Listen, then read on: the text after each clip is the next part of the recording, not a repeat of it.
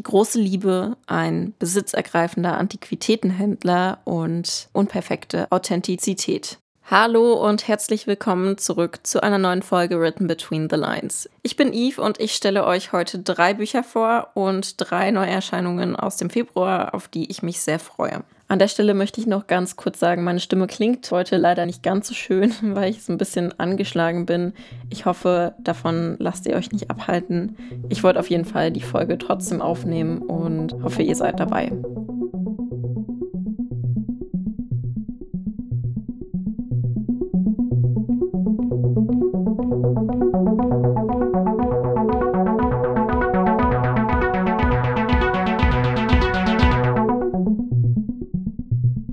Das erste Buch, das ich euch heute vorstellen möchte, ist von Taylor Jenkins Reid. Vielleicht kommt euch der Name schon bekannt vor. Und zwar hat Taylor Jenkins Reid auch das Buch Daisy Jones and the Six geschrieben. Und das habe ich euch in der Folge von Ängsten und einer fiktiven Rockband vorgestellt.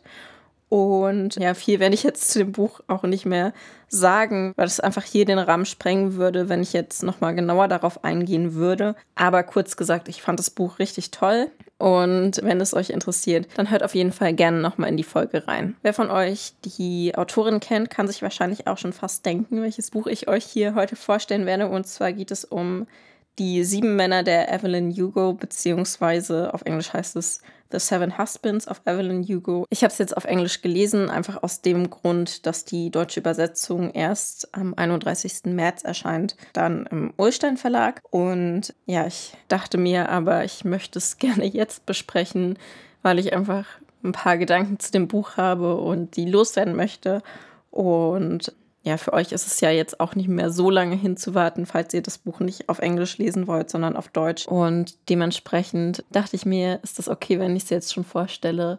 Und wenn ihr richtig gefesselt seid und es kaum abwarten könnt, dann könnt ihr das Buch ja jetzt sogar schon vorbestellen. Es geht um den ehemaligen Hollywood-Star Evelyn Hugo, die noch aus dem alten Hollywood bekannt ist, und die Journalistin Monique Grant. Evelyn heuert Monique an, um ihre Biografie zu schreiben, und es ist einfach insofern schon besonders, dass Evelyn sich seit Ewigkeiten nicht mehr gegenüber der Presse geäußert hat. Und ja, Monique freut sich dann natürlich total über den Deal, ist aber auch so ein bisschen überrascht, weil das einfach alles so ein bisschen zu gut klingt, um wahr zu sein. Und ja, fragt sich halt auch immer wieder, wie das dazu kam, dass Evelyn ausgerechnet sie haben wollte, weil sich die beiden halt nicht kennen und Monique halt eben noch als Journalistin eher unbekannt ist. Trotzdem ist das Ganze natürlich eine super Gelegenheit für sie und die lässt sie sich auch nicht entgehen. Und deshalb lässt sie sich auch erstmal auf die Gespräche mit Evelyn ein. Die erzählt ihr dann von ihrem luxuriösen Leben und davon, wie sie andere Menschen ausgenutzt hat, um dorthin zu kommen. Sie war nämlich nicht von vornherein irgendwie reich oder in diesen Kreisen, in denen sie dann halt später verkehrt hat, sondern eigentlich ziemlich arm. Und ja, sie erzählt von ihrem Aufstieg im von Männer regierten Hollywood, vom neuen Hollywood, vom Preis, den Erfolg hat, von ihren sieben Ehemännern und der einen großen Liebe. Die beiden tauchen immer tiefer in Evelyns Vergangenheit ein und für Monique bleibt trotzdem diese Frage, warum sie, warum ausgerechnet sie diese Geschichte schreiben soll, warum Evelyn sie ausgewählt hat, irgendwie immer präsent. Taylor Jenkins Reid erzählt in ihrem Buch vom Streben nach Erfolg, davon alles zu geben, um sich ein neues Leben aufzubauen, von Liebe und von Opfern und vom Queersein, wenn die eigene Karriere davon abhängt, dass die Menschen denken, man sei straight, wie das im damaligen Hollywood halt war und wahrscheinlich teilweise auch irgendwie, je nachdem, wer man ist in Hollywood, auch immer noch ist. Sie erzählt davon, sich verstecken zu müssen und von so viel mehr. Meine Erwartungen an das Buch waren relativ hoch, einfach weil ich Daisy Jones and the Six so toll fand und schon sehr viele begeisterte Meinungen zu Die sieben Männer der Evelyn Hugo gehört habe. Ich hatte echt Angst, dass ich das Buch anfange und dann enttäuscht bin, aber es war eher das Gegenteil der Fall. Das Buch besteht aus Passagen, in denen Evelyn aus ihrer Vergangenheit erzählt und welchen in der Gegenwart, in denen es vor allem um Monique geht. Die beiden Stränge sind extrem elegant miteinander verwoben und ich habe das nicht kommen sehen, wie diese beiden Stränge am Ende zusammenkommen. Das fand ich richtig, richtig toll, aber ich nehme da jetzt nicht zu viel vorweg, weil das sonst einfach spoilern würde. Es gibt einfach so viele Ebenen, auf denen ich mit den beiden Protagonistinnen beim Lesen mitgefiebert habe. Sie sind mir beide total ans Herz gewachsen und ich hatte das Gefühl, extrem nah an ihnen dran zu sein und ihre Geschichten schon fast live mitzuerleben. Ich weiß nicht, ich hatte bei dem Buch das Gefühl, dass es wirklich gut angefangen hat und sich dann von Seite zu Seite einfach immer noch mehr gesteigert hat und irgendwann war ich einfach nur noch fertig, weil dieses Buch mich so umgehauen hat.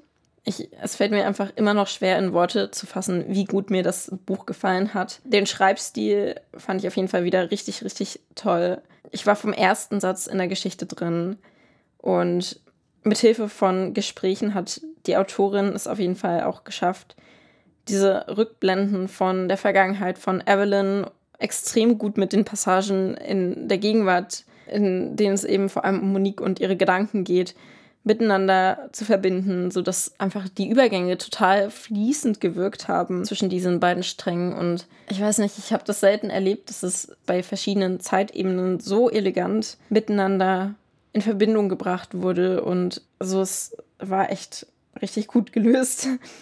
ja, ich könnte auf jeden Fall noch eine ganze Weile über das Buch erzählen und davon schwärmen und ja, euch erzählen, wie sehr mir das Buch gefallen hat. Aber ich würde sonst einfach noch mal ganz kurz sagen, es hat mir wirklich gut gefallen und ich glaube jetzt schon, dass es wahrscheinlich eines meiner Jahreshighlights wird. Und ja, das ist eine krasse Aussage am 2. Februar, beziehungsweise nicht mal 2. Februar, weil ich es ja ein bisschen früher aufnehme, diese Podcast-Folge. Aber ich war einfach richtig begeistert und bin immer noch richtig begeistert und ja, kann eigentlich kaum erwarten, das nächste Buch von der Autorin zu lesen. Und hoffe, dass es auch irgendwie an Daisy Jones and the Six und an die sieben Männer der Evelyn Hugo anknüpfen kann. Das nächste Buch, das ich euch heute vorstellen möchte, ist eine absolute Neuerscheinung zumindest im Deutschen, nämlich Der fürsorgliche Mr. Cave von Matt Haig. Das Buch ist am 1. Februar erschienen, also wenn die Folge erscheint, sozusagen gestern.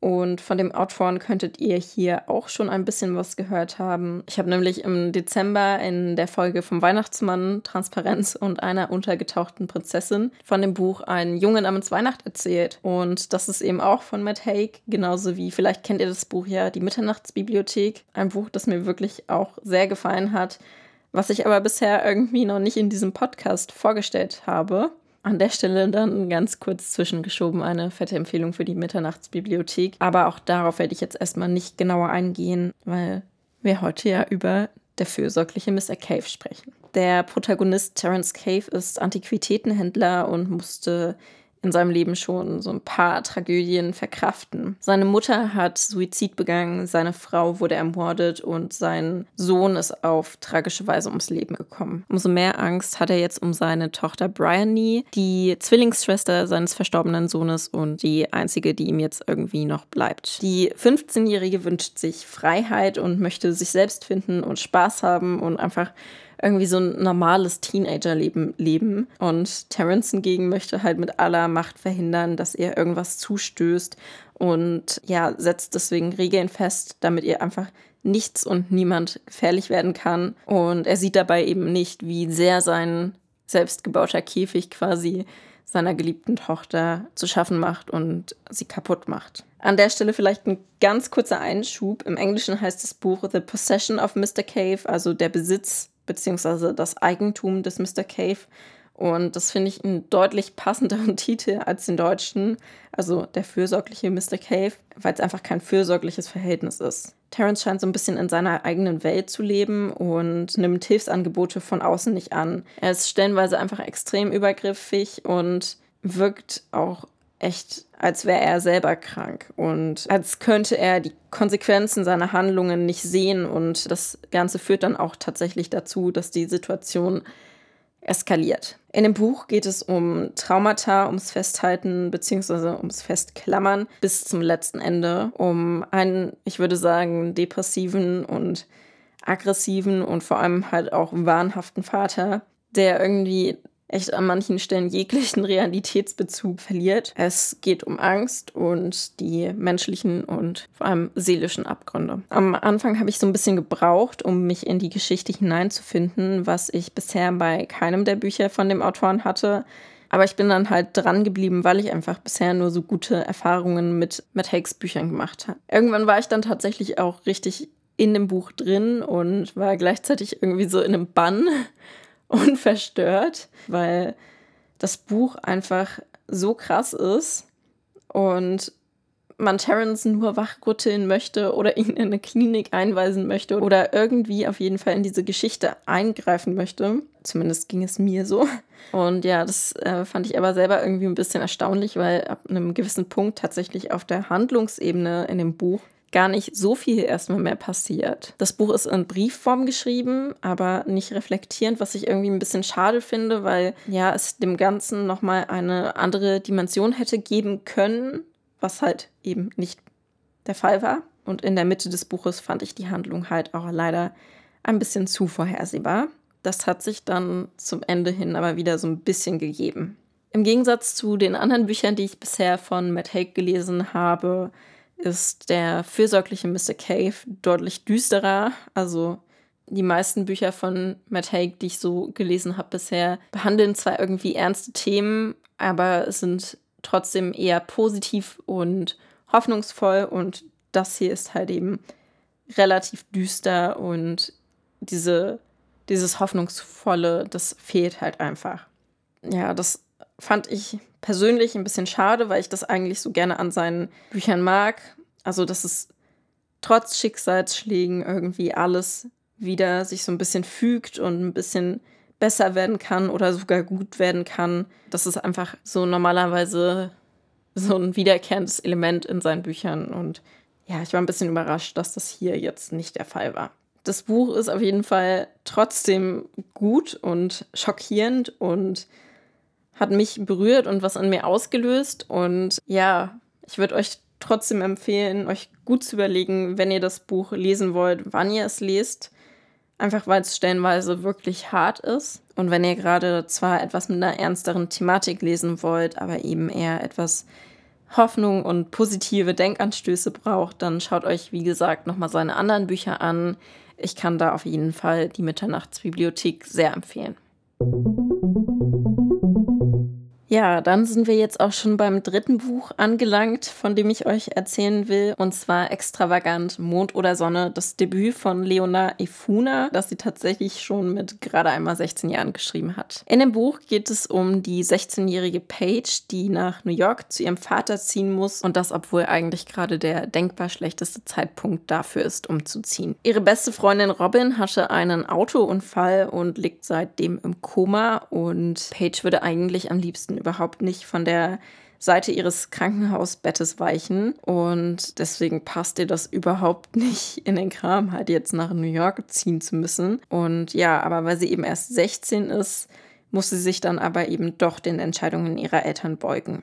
In ihrer neuen Heimat stellen dann ihr Stiefbruder und dessen Bandkollegen und Freundinnen ihr Leben ganz schön auf dem Kopf. Komplizierte Gefühle und eine Überraschung nach der anderen stehen jetzt bei ihr an der Tagesordnung.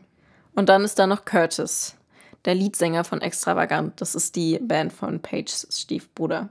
Um sich irgendwie zu sortieren bei all dem Chaos, das herrscht und um sich ihrer besten Freundin so ein bisschen näher zu fühlen, trotz der Distanz, schreibt sie ihr dann Briefe. Und obwohl sie eigentlich nach Robins Unfall mit dem Musikmachen aufgehört hat, schreibt sie auch neue Songs. Und beides ergänzt sozusagen die Erzählung aus Pages Perspektive und ist in dem Buch zu lesen. Richtig cool finde ich dabei übrigens, dass es auch einen Soundtrack zum Buch gibt und da sind nicht nur bekanntere Songs quasi drin, sondern eben auch drei Lieder aus dem Buch und dafür hat die Autorin Leona Ifuna eben die Songs dann halt selber eingesungen und auch veröffentlicht. In dem Buch geht es, wie ihr euch vielleicht denken könnt, um Freundschaft und um Verlust, um Selbstbestimmung, die erste Liebe und natürlich um Musik. Außerdem geht es um zweite Chancen, aber auch ernstere Themen wie Depressionen, Essstörungen und toxische Beziehungen. Die Autorin hat einen sehr angenehmen Schreibstil, der mich auch wirklich gefesselt hat.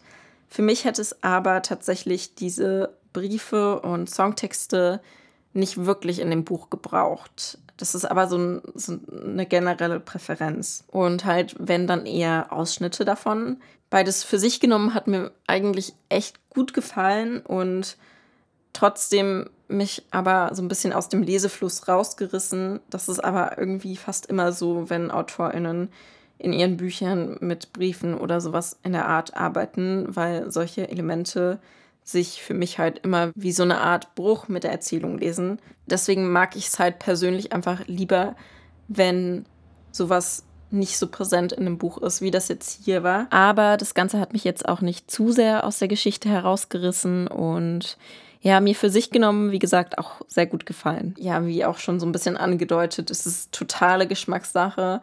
Ich weiß, dass es auch viele Menschen gibt, die so etwas in Geschichten halt gerade mögen. Und von daher ist es überhaupt kein Urteil jetzt, was irgendwie eine Allgemeingültigkeit anstrebt oder so. Das sind meine Besprechungen hier ja eh nie, aber ich wollte es hier jetzt an der Stelle einfach nochmal betonen. Ich hatte manchmal das Gefühl, dass die Autorin mit ihrem Buch sehr viel abdecken wollte und sozusagen einfach sehr viel darin loswerden wollte. Ich habe gerade ja schon mal so ein bisschen die zentralen Themen angerissen, was ja auch schon relativ viel war. Und dann macht die Geschichte dazu noch vom Genre her immer mal einen ganz schönen Spagat und driftet an einigen Stellen von der Jugendbuchromanze in Richtung eines Thrillers ab. Und da hatte ich einfach so ein bisschen das Gefühl, dass vielleicht ein bisschen weniger mehr gewesen wäre. Aber auch das hat jetzt nicht irgendwie groß gestört beim Lesen. Auch ein bisschen zu viel waren mir leider die Nebenfiguren, die kleineren Nebenfiguren vor allem. Es gibt welche, die tauchen auf nur wenigen Zeilen auf und dann erst viele, viele Seiten später wieder und spielen dann auf einmal eine etwas wichtigere Rolle und werden nicht nochmal eingeführt oder erklärt. Richtig gut hingegen haben mir aber die etwas präsenteren Figuren gefallen. Viele von ihnen sind unperfekt und haben ihre eigenen Macken und sind damit eigentlich umso authentischer. Ganz besonders Paige, also die Hauptfigur. Ich fand sie sehr nahbar und konnte gut mit ihr mitfühlen und fand, dass die Autorin mir als Leserin einfach einen sehr guten Einblick in ihre Gefühlswelt gegeben hat.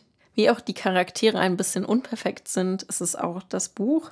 Das habt ihr, glaube ich, so ein bisschen rausgehört. Trotzdem fand ich es sehr angenehm zu lesen, habe es gerne gelesen. Die Autorin greift viele spannende Gedanken auf und hat in ihrer Geschichte auch immer mal wieder ein paar Überraschungen parat. Und ich wollte eigentlich immer wissen, wie es denn jetzt weitergeht. Und ja, alles in allem ist extravagant, also ein Buch, das ich sehr gerne gelesen habe und das mich gespannt darauf macht, was von der Autorin so als nächstes kommt. Ja, das waren jetzt tatsächlich schon wieder die Buchvorstellungen und damit sind wir jetzt bei den Neuerscheinungen angekommen und ich dachte mir, ich sortiere die jetzt mal nach dem Erscheinungsdatum und fange an mit A River of Royal Blood von Amanda Joy. Das Buch erscheint am 16.02. im DTV-Verlag. Und ja, ich lese euch jetzt gleich mal die Inhaltsangaben vor, wie ich das eben auch beim letzten Mal gemacht habe. Zwei Schwestern, ein Thron und ein grausamer Wettkampf. Früher war ihre Schwester Isa alles für Eva. Ihre beste Freundin, ihre Lehrerin in Hofetikette und ihre Beschützerin. Kurz vor ihrem 17. Namenstag sind die beiden nur noch eins füreinander. Rivalinnen. Denn ihre Vorfahrin Reina, die erste Menschenkönigin von Myre, hat eine grausame Tradition ins Leben gerufen. Wie sie selbst damals sollen auch die zukünftigen Königinnen sich den Weg auf den Thron erkämpfen. Während Isa Licht und Gedanken manipulieren kann, fürchtet sich Eva vor ihrer Blut- und Knochenmagie, einem weiteren brutalen Erbe von Reina. Doch wenn sie überleben will, muss sie ihre Angst hinter sich lassen und die Gefühle für ihre Schwester. Bevor ich euch den nächsten Klappentext vorlesen möchte, muss ich noch ganz kurz eine Korrektur zu der Folge vom Weihnachtsmann, Transparenz und einer untergetauchten Prinzessin machen. Da habe ich euch nämlich die Reihe Prinzessin Undercover von Connie Glynn vorgestellt und erzählt, dass Teil 5 auf Englisch schon erschienen sei und ich mich sehr darauf freue, ihn zu lesen und musste dann feststellen, dass das leider Quatsch war. Ich habe nämlich einen Anfängerfehler begangen und einfach gesehen im Internet, dass das Cover schon hinterlegt ist und dachte, das wäre schon erschienen, war es aber nicht. Aber mein Warten hat zum Glück jetzt bald ein Ende. Auf Englisch erscheint das Buch nämlich am 17. Februar und heißt da Princess Ever After und ich habe außerdem gesehen, dass die deutsche Übersetzung auch schon geplant ist. Die soll nämlich im Sommer unter dem Namen Prinzessin Undercover Versprechen im Fischer Verlag erscheinen. Weil ich die von euch, die die Geschichte noch nicht kennen, jetzt aber nicht allzu sehr spoilern möchte, lese ich jetzt nochmal den Klappentext vom ersten Teil, also von Prinzessin Undercover Geheimnisse vor. Und das und die Folgebände bis einschließlich Teil 4 könnt ihr auch schon lesen. Ich wollte immer nur eins keine Prinzessin mehr sein. Und dann lande ich in einem Zimmer mit einem Mädchen, das von Prinzessinnen besessen ist. Ellie ist eine echte Prinzessin, die sich nichts mehr wünscht, als ein normales Leben zu führen. Lottie ist ein ganz normales Mädchen, das sich nichts mehr wünscht, als eine Prinzessin zu sein.